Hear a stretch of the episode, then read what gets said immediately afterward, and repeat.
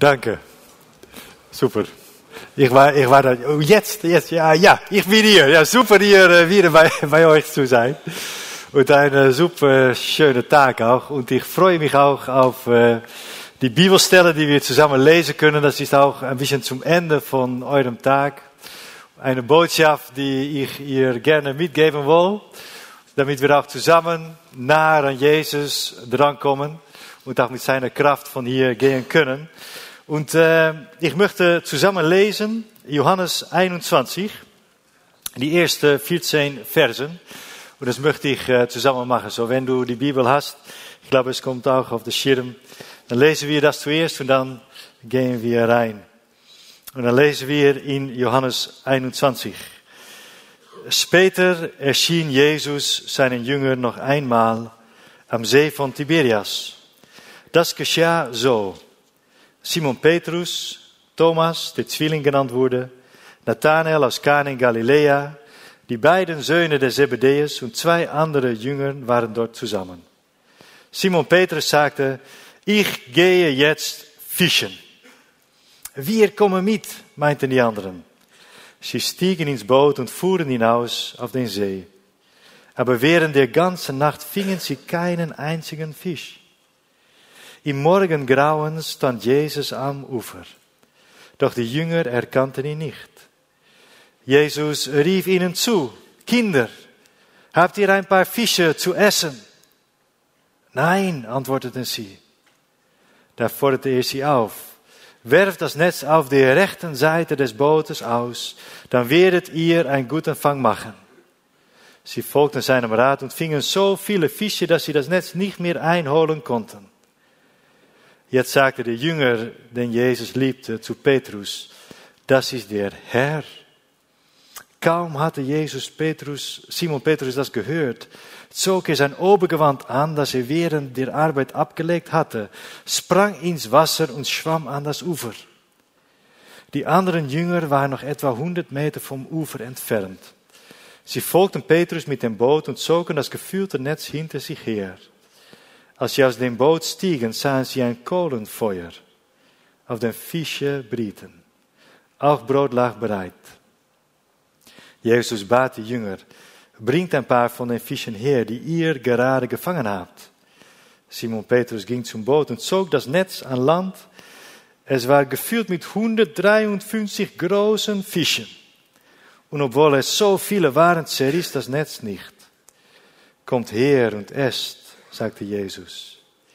Keiner von den Jüngern wagte zu fragen, wer bist du? Aber sie alle wussten, es ist der Herr. Jesus ging auf sie zu, nahm das Brot und verteilte es an sie, ebenso die Fische. Dies war das dritte Mal, dass Jesus sich seinen Jüngern zeigte, nachdem er von den Toten auferstanden war. Eine große Geschichte. Und das erste Wort, das wir zusammen gelesen haben, war das Wort später oder nachher, danach. Nach all diese Dinge war es, dass Petrus und seine Freunde fischen gingen. Danach. Und das war ein großes Danach. So vieles hätte passiert. So viele schöne Sachen. Wenn, wenn alle Predigten von Jesus, alle, alle Wunder, alle schöne Sachen, die sie mitgemacht haben mit Jesus, waren drin. Danach. Aber auch alle traurige und, und schwierige Sachen. Die Verleugnung durch Petrus von Jesus. Die Kreuzigung von Jesus. Das war auch alle drin in danach. Und dann kam Ostern. Die Auferstandung von Jesus. Und das, was, das war super, aber es war auch verwirrend. Er war tot und jetzt lebt er, er ist da, er ist weg und wie muss es weitergehen und was müssen wir jetzt machen und danach, nach aller Verwirrung, nach aller Enttäuschung und auch nach alle schönen Sachen, die sie mitgemacht haben, nach alles waren die Jünger wieder zusammen in Galiläa, bei das Meer, bei die See. Und Petrus sagte, ich gehe fischen. Und jetzt sind wir auch ein bisschen in das danach. Nach ein voller Tag voll Eindrücke und Einputs und Gespräche und Gebet und vielleicht auch in deinem Leben, nach alle Sachen, die passiert haben in die letzten Monate, vielleicht die letzten Jahre, Höhepunkte, aber auch tiefe Punkte und schwierige Tage und schwierige Sachen. Nach alles. Gibt es dort Petrus. Und der sagt, ich gehe fischen. Und die anderen sechs, die bei ihm waren, die haben gesagt, das ist ein schönes Plan, wir gehen mit. Die haben das geliebt, weil Petrus war ein groß, großer Fischer. In Galiläa, so beim See, gab es Fischer. Und es gab sehr äh, tolle und gute Fischer. Und dann gab es Petrus. Petrus war ein bisschen der Meisterfischer. Er ist auch so ein bisschen, er kann alles mit dem Fisch und, und die anderen Leute haben vielleicht gehört, wie, wie Thomas, er war nicht von, von das Meer, die See von Galiläa. Er hat vielleicht gehört, ja, der Petrus ist so gut am Fischen, aber ich habe es nie gesehen, aber dies war seine Chance. Ich kann mit mit Petrus, der große Meisterfischer.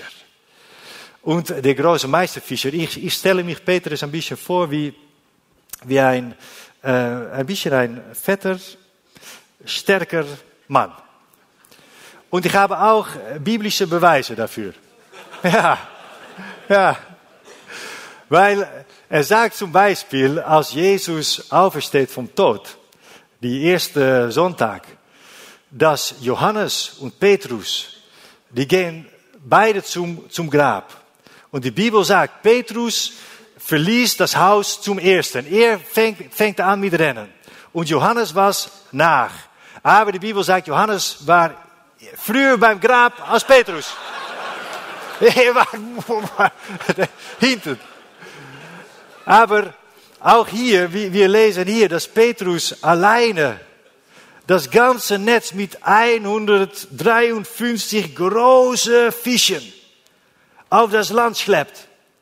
Ich bin kein Fischer, aber ein großer Fisch ist etwa vielleicht äh, anderthalb Kilo oder etwa. Mal 153 ist sehr viele Kilos und Petrus alleine. Ja, er war ein bisschen ein fetter, sterker Fischer. Der Meister Fischer. Und er hat gesagt, ich gehe fischen. Und alle anderen sechs haben gesagt, ich will mit. Und die sind in das Boot gegangen. Und die waren wieder zurück auf die alte See, in die alte Boot, mit die alten Netze. Alles war wie bevor sie Jesus kennengelernt haben. Alles wieder beim Alten. War danach. Und sie sind am Boot, es ist Nacht. Und Petrus sagt zu seinen Freunden, ich schaue ihr, was Fischen ist.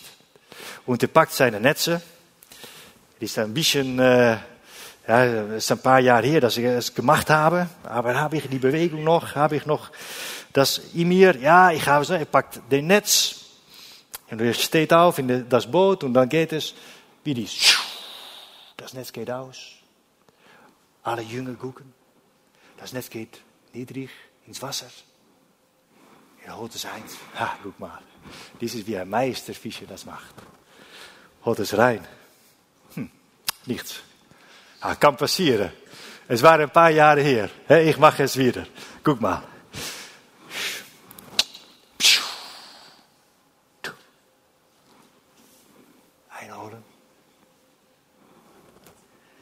eine alte Schuhe.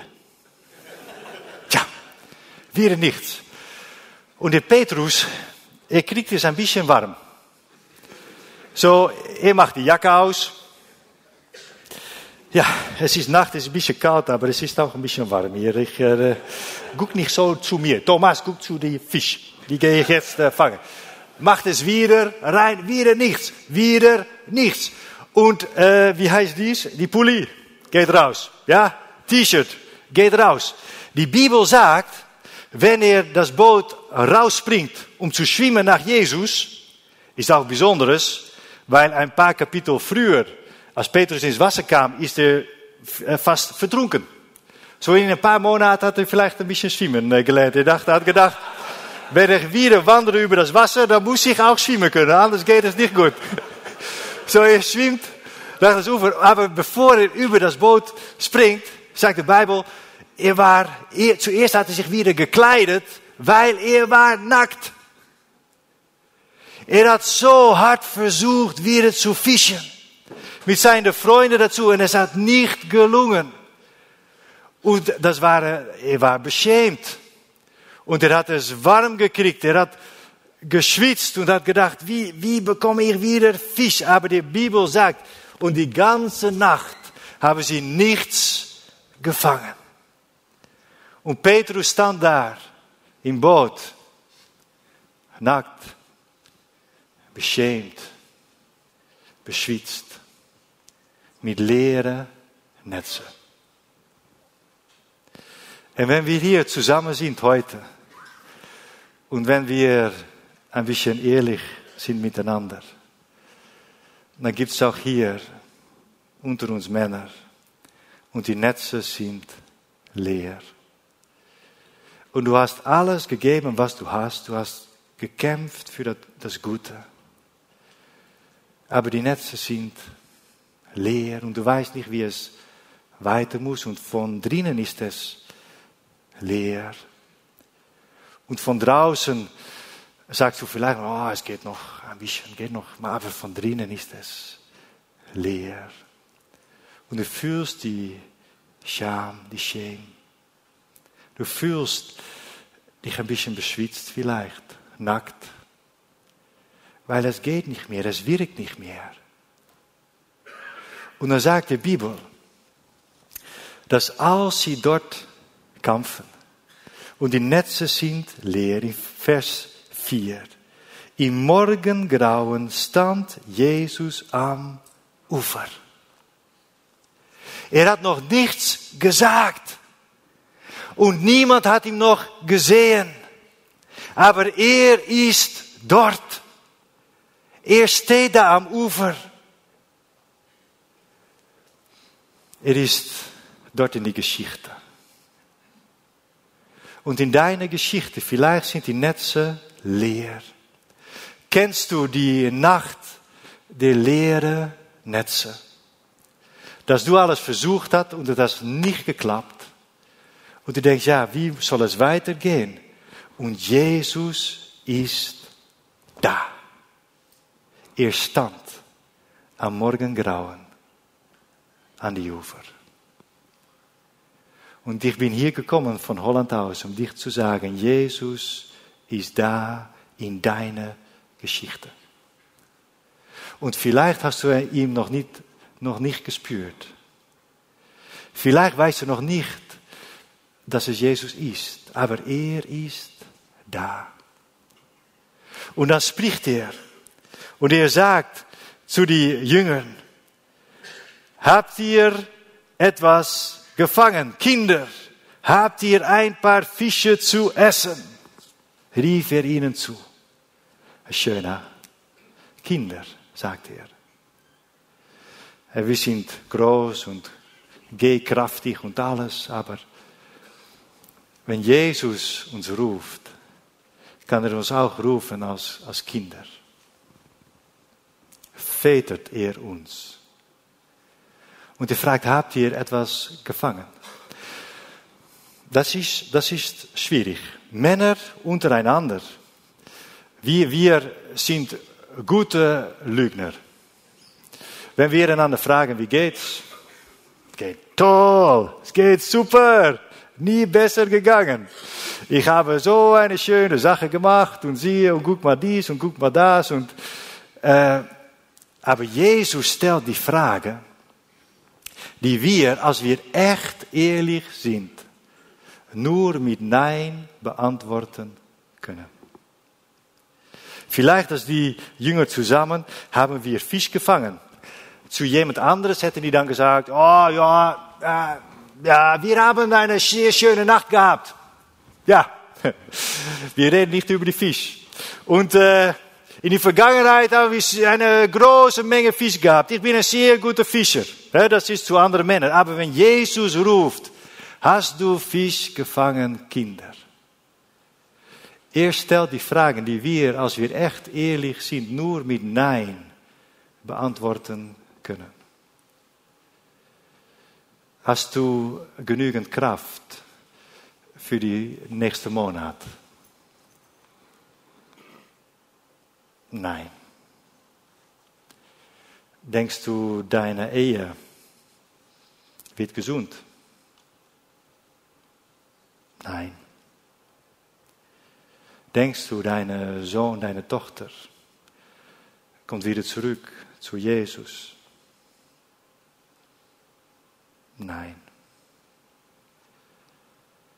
Ist dein Glauben genug, um in die Ewigkeit zu kommen, um das Leben gut zu machen, zum Ende? Denkst du? Nein. Jesus stellt die Fragen, die wir, als wir echt ehrlich zijn, nur mit Nein beantworten können. Aber dann spricht er wieder. Dann sagt er, versuch es mal auf die rechten Seite. Wieder ein Wort. Das Wort spricht dort in, die, in das Morgengrauen. Und ich glaube, dass für Männer hier, du kennst die Nacht der leeren Netze. Du kennst die Beschämung. Aber es gibt ein neues Morgengrauen heute auch für dich. Weißt du noch von heute Morgen? Früh morgens. Die Nacht ist zum Ende. Es gibt einen neuen Morgen, weil Jesus ist da und er fragt und er spricht. Glaubst du, mein Freund, es gibt einen neuen Morgen?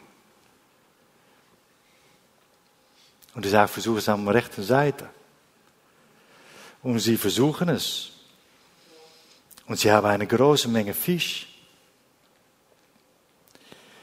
In unseren Lebens gibt es immer eine linke Seite und eine rechte Seite. Und die linke Seite ist die Seite, wo wir es immer aus eigener Kraft versuchen. Die linke Seite ist, wo wir es machen auf unsere eigene Art und Weise. Unsere eigenen Pläne. Unsere eigenen Gedanken sind drin. Aber es gibt auch eine rechte Seite. Und die linke Seite ist die Seite von die leeren Netze. Die rechte Seite ist die Seite von einer großen Menge Fisch. Die linke Seite ist die Seite von unserer Beschämung, unserer Beschwitzung. Nackt. Und die rechte Seite ist die Seite von die Vollheit, von Frieden und Freude. Die linke Seite ist unsere Seite und die rechte Seite ist die Seite von Jesus. Und vielleicht hast du es die letzten Monate so hart versucht, immer wieder auf die linke Seite auf deine Art und Weise und deine Kraft und deine Weg. Und heute ruft Jesus dir zu, versuch es mal auf der rechten Seite. Nicht mehr auf meine Art und Weise. Nicht meine Gedanken, nicht meine Kraft, aber Jesus heute von dir. Es gibt eine rechte Seite. elf Jahre her war ich Pastor und bin ich noch immer, aber damals war ich eine sehr einsame Pastor. Immer beschäftigt mit anderen Leuten, aber von drinnen einsam. Und meine Frau hat gesagt, du musst etwas versuchen mit anderen Männern, für andere Männer. Und die vierte Musketier ist daraus geboren. Das war das Abenteuer an die rechte Seite, eine neue Seite. Es war draußen in die, in die Wüste mit den Männern. Und zuerst war es sehr klein. Und es sollte auch nicht groß werden, aber heute ist es weltweit. Es ist in sehr viele Länder wir sind ein paar Monate, haben wir angefangen mit Vierte Musketier in, in Russland, in Siberia. Das war sehr kalt in Siberia. Ja. Sehr, das ist wie Siberia. Man denkt über Siberia, so ist es. Ja. Das ist nur schön, wenn man kalt liebt. Aber das Schöne für die weltweite Bewegung ist jetzt, dass wir haben etwas, um unsere Männer scharf, scharf zu behalten. Weil wenn die Männer nicht das Gute machen, können wir sagen, wenn du nicht das Gute machst, dann schicken wir dir zu Siberia. Ja, so ist Hilfe für die ganze Bewegung. Aber es ist das Abenteuer an die rechte Seite, wo ich meine Einsamkeit alleine versucht habe zu lösen. Es war die linke Seite und meine Netze waren leer. Sagt Jesus, versuch es mal auf die rechte Seite. Öffne dein Herz. Lerne, um Buße zu machen. Lerne das Leben auf eine andere Art und Weise zu machen, auf meine Art und Weise zusammen. Teile dein Herz. Geh raus. Die rechte Seite. Und, und Gott ruft Männer hier. Es ist Zeit für deine rechte Seite. Wenn du zu Hause gehst, nicht wieder die alte Runde, in die alte Boot links, nein, jetzt rechts. Und wenn die beschäftigt sind, um die Fische reinzuholen, gibt es nur eine der Jünger, die sieht, es muss Jesus sein. Es ist Johannes. Und er sagt zu Petrus, es ist der Herr. Und Petrus erkleidet sich und er springt ins Wasser, er schwimmt, vielleicht ein bisschen wie ein Hund, zum Ufer, kommt dort. Jesus ist dort. Und er betritt ein Heiligtum. Er kommt ans Ufer. Und das Erste, was er sieht, neben Jesus, ist ein Kohlenfeuer. Vers 9. Ein Kohlenfeuer. Und ich glaube, wenn Petrus das Kohlenfeuer gesehen hat, war er, wie heißt dies, wenn man, ja, ja, so, dass du fühlst, uff, diese Kohlenfeuer. Das Wort Kohlenfeuer kommt ein anderes Mal in das Evangelium von Johannes nach vorne. Und das ist in Johannes 18. Als Petrus Jesus verleugnet und sich wärmt am Kohlenfeuer. Am Kohlenfeuer ist alles kaputt gegangen für Petrus. Petrus erkannte die Nacht, die leere Netze. Aber die Nacht von das Kohlenfeuer, das war seine dunkelste Nacht. Das war die Nacht von die Enttäuschung. Das war die Nacht von seiner tiefste Sünde. Das war die Nacht voor van eeuwige Scham en Shame. Die Nacht von das Kohlenfeuer. Und jetzt kommt er nach dieser Nacht der leeren Netze in einem neuen Morgengrauen bei Jesus. Und das erste, was er sieht, ist wieder das Kohlenfeuer. Und in die nächsten Versen lesen wir, dass Jesus zu Petrus sagt, ich habe eine Berufung für dich. Ich habe einen Dienst für dich. Du wirst die Welt reingehen. Die Welt wirst du ändern durch das Evangelium, durch deine Arbeit. Aber bevor du rausgehen kannst, muss ich dich erst leiten wieder nach das Kohlenfeuer. Wir können nicht machen, als ob nichts passiert hat, Petrus.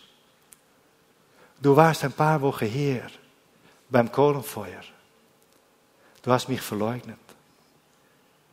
Und jetzt ist hier wieder Kohlenfeuer. Und Jesus leitet Petrus zu seiner dunkelsten Nacht. Kennst du deine dunkelste Nacht?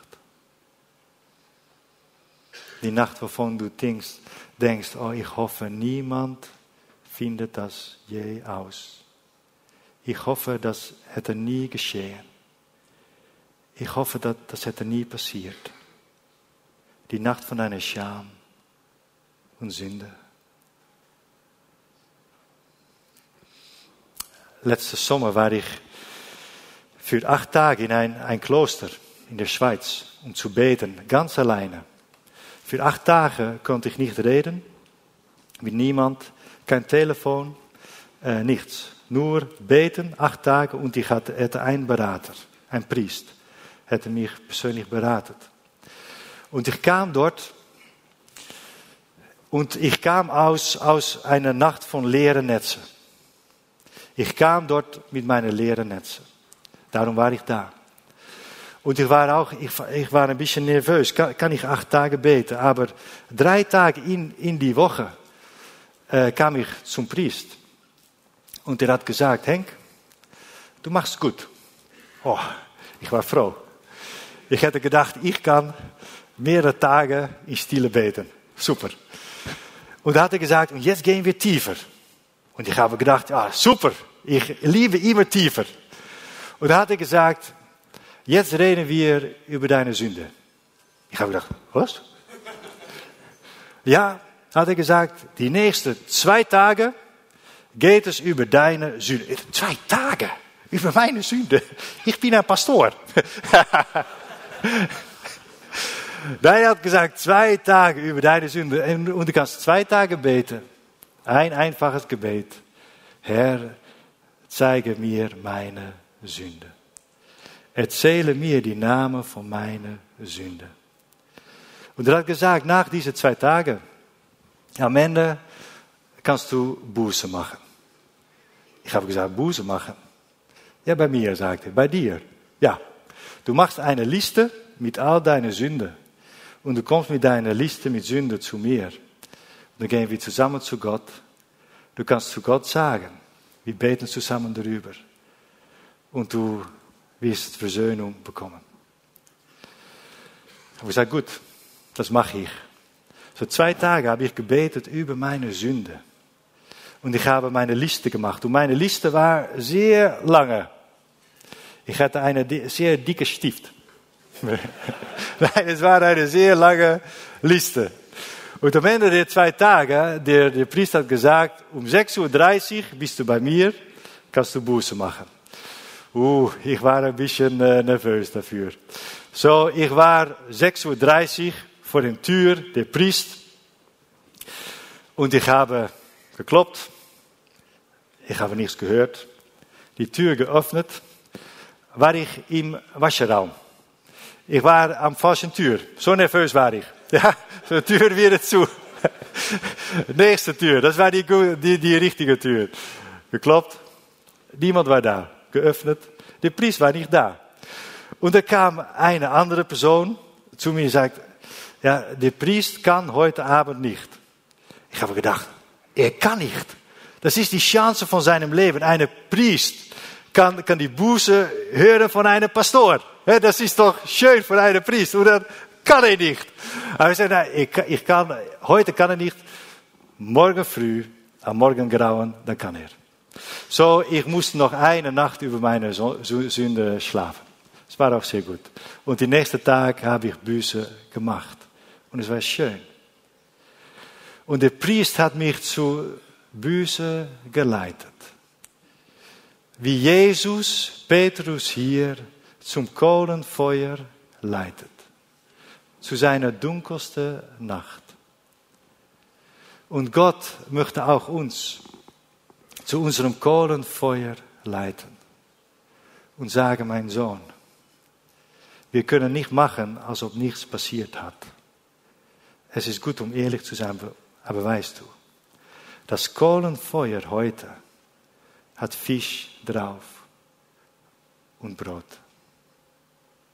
Das Kohlenfeuer ist ein Feuer jetzt von Versöhnung und Vergebung. Das Kohlenfeuer durch meine Gnade sich transformiert. Und du kannst hier sein. Und ich erstaune mich in die ganze Geschichte. Die Jünger sagen fast nichts. Und ich glaube, für viele von uns heute Nachmittag ist eine Zeit, um nicht zu viel zu sagen, aber nur zu Jesus zu gehen. Bei das Kohlenfeuer. Ehrlich zu werden. Zu sagen zu Jesus, dies ist es. Und ich bitte um Verzeihung, um Vergebung. Ich kann es nicht anderes machen, dann wie es ist. Und ich möchte dich folgen, auch draußen von hier. Aber bevor wir gehen, leitest du mich erst zum Kohlenfeuer. Und ich möchte dafür beten mit euch. Ich werde das Gebet öffnen. Und der Matthias und der Daniel werden danach auch beten. Aber lasst uns zusammen beten. Und ich werde euch einladen. Wenn du hier bist und du, du kennst die Nacht der leeren Netze. Und die, du kennst auch deine Nacht der größte Dunkelheit. Du kennst dein Kohlenfeuer. Und jetzt leitet Jesus dich zum Kohlenfeuer. Und er bietet dich Versöhnung an, um von hier zu gehen mit ihm. Dann möchte ich für dich beten. Und danach werden auch meine Brüder noch eine Einladung machen und für uns beten. Lass uns zusammen beten. Und wenn es für dich ist, auch ins Gebet kannst du aufstehen. Dann gehen wir zusammen nach Jesus. Herr Jesus, wir danken dich für diese tief beeindruckende Tag, die ganze Tag. Du hast uns so vieles gegeben, tief zu unserem Herz gesprochen. Wir danken dich für deine Liebe. Und Herr Jesus, du kennst unsere Nacht, die leere Netze. Du kennst auch unsere Nacht von das Kohlenfeuer. Unsere dunkelste Nacht. Und es gibt Männer hier. Dies ist für dich. Und heute wirst du zu Jesus kommen, um um Vergebung zu bitten. Und von hier zu gehen mit ihm.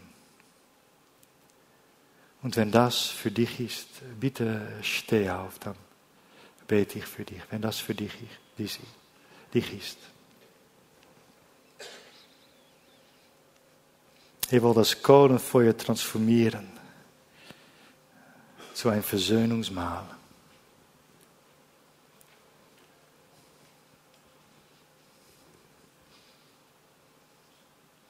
Herr Jesus, wir danken dich